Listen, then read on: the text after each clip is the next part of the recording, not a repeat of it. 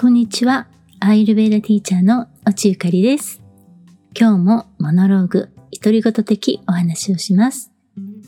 先日、事務所の引っ越しをしました。東京都の世田谷区に三軒茶屋という町がありまして、そこに20年以上いました。今日、事務所に使っていた部屋の鍵を家主さんに返却して、長く親しんだ町とさよならしました。もう三軒茶屋に行くことがないなぁと思うと、少しセンチメンタルな気分です。でも、次にどこに住みたいかと聞かれたら、もう都会でなくてもいいやっていう気持ちもあります。私は生まれて育ったのが東京の新宿にある歌舞伎町という日本一の繁華街です。その後も50歳ぐらいまで新宿、渋谷の近くでしか生活してきませんでした。ずっと夜でも明るくて24時間買い物ができて、徒歩3分圏内にコンビニも銀行もスーパーマーケットもファストフード店も郵便局も警察署も区役所の出張所も何でもあるところばっかりでした。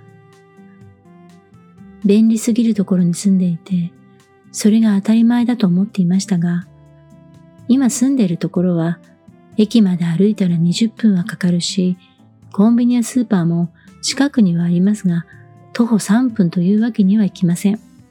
あ、自宅は東京の郊外です。こちらに住まいを移して7年ぐらいになります。今まで生活していたところから比べたら少しだけ不便です。でも暗くなればちゃんと夜があります。見上げたら夜空に星を見ることができます。都会の深夜まで続く騒がしさはここにはありません。人は環境に慣れていくんだなぁとしみじみと思いました。自分のいる環境を自分で快適だと感じる状態にする。でも、その快適は以前感じていた快適とは違う。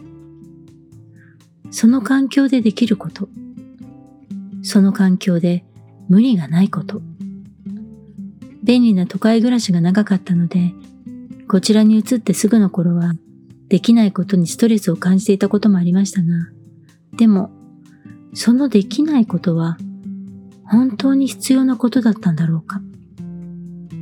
そう自分に問うてみたとき、最初はいろんな言い訳みたいな言葉が返ってきましたが、その一つ一つに、それ、本当に必要？それでなければダメな理由は？そう何度も自問してみたら、薄皮が剥がれていくように、最後に残るものはシンプルで、それでなくても、まあ問題ないか。という考えにたどり着きました。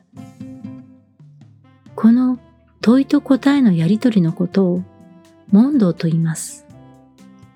問答は考える訓練です。より深く自分や自分を取り巻くすべての人や物や環境などあらゆるもののことを考える。すべてのものに疑問を持ち考え向き合うことです。本当に大切なもの、そう思っているものも、時と環境が変われば変化します。なぜなら、人は生きていること自体変化し続けているからです。エピソード1で同社のお話をしました。同社とは不純なもの、増えやすいものという意味です。生まれた時は小さく頼りない赤ちゃんですが、時が経てば立ち上がり、一人で歩き、言葉も話すようになります。そして成長し、たくさんのことを考え、たくさんの欲望と執着を感じ、私たちは自分というものを作っていきます。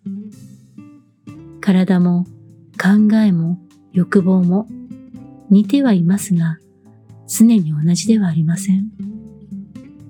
これを無常と言います。バータは動き、常に無常の真っ只中にいます。変化すること自体を受け入れますが、時として自分で受け入れたものをその変化の速さ、儚さ、実体のなさに怯えることがあります。心が揺れすぎると人は安定したいと思うからです。実体があるもの、重さを感じるもの、温度を感じるもの、確実にそこにあると実感したいと思うからです。ピッタは変化させ、形を変えることで無常を体感しています。自分で考えたい。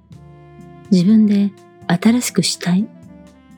脱皮するかのように古い皮を脱ぎ捨て、自分が望む快適な世界を作り出したいとそう願っています。でも、同時に変化させてしまうことで新たな責任が生まれたことを感じ、周りがこのことを評価してくれているかどうかに不安を感じます。評価されなければ変化させたことが間違っていたかもしれない。このことで不具合や不協和音が生じるかもしれない。そして自分や周りから不満を言われるかもしれないと思ってしまいます。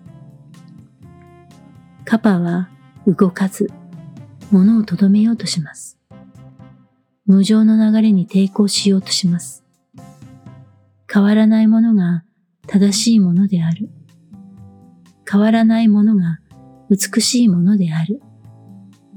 そう思う強い信念があります。大事なものは変化しないことが大切だとそう思っているからです。でも、世界は変わっていきます。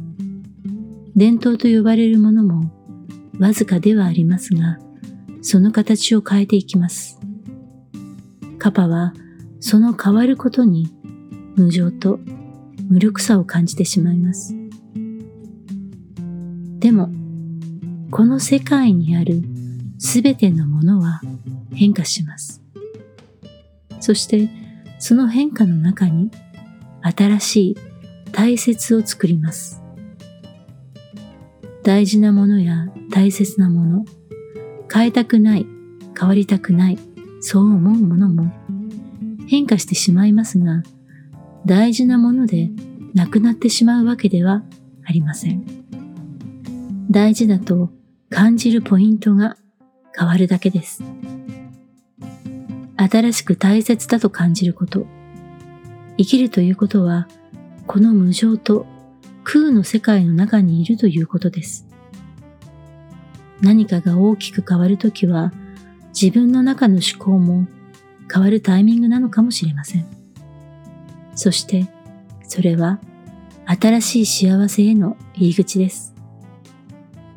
皆さんもぜひ自分に問い答える問答を習慣にしてみてください。ということで、今日のモノローグはこの辺で。また、私のモノローグやアーユルベーダのエピソードを聞きに来てもらえたらめっちゃ嬉しいです。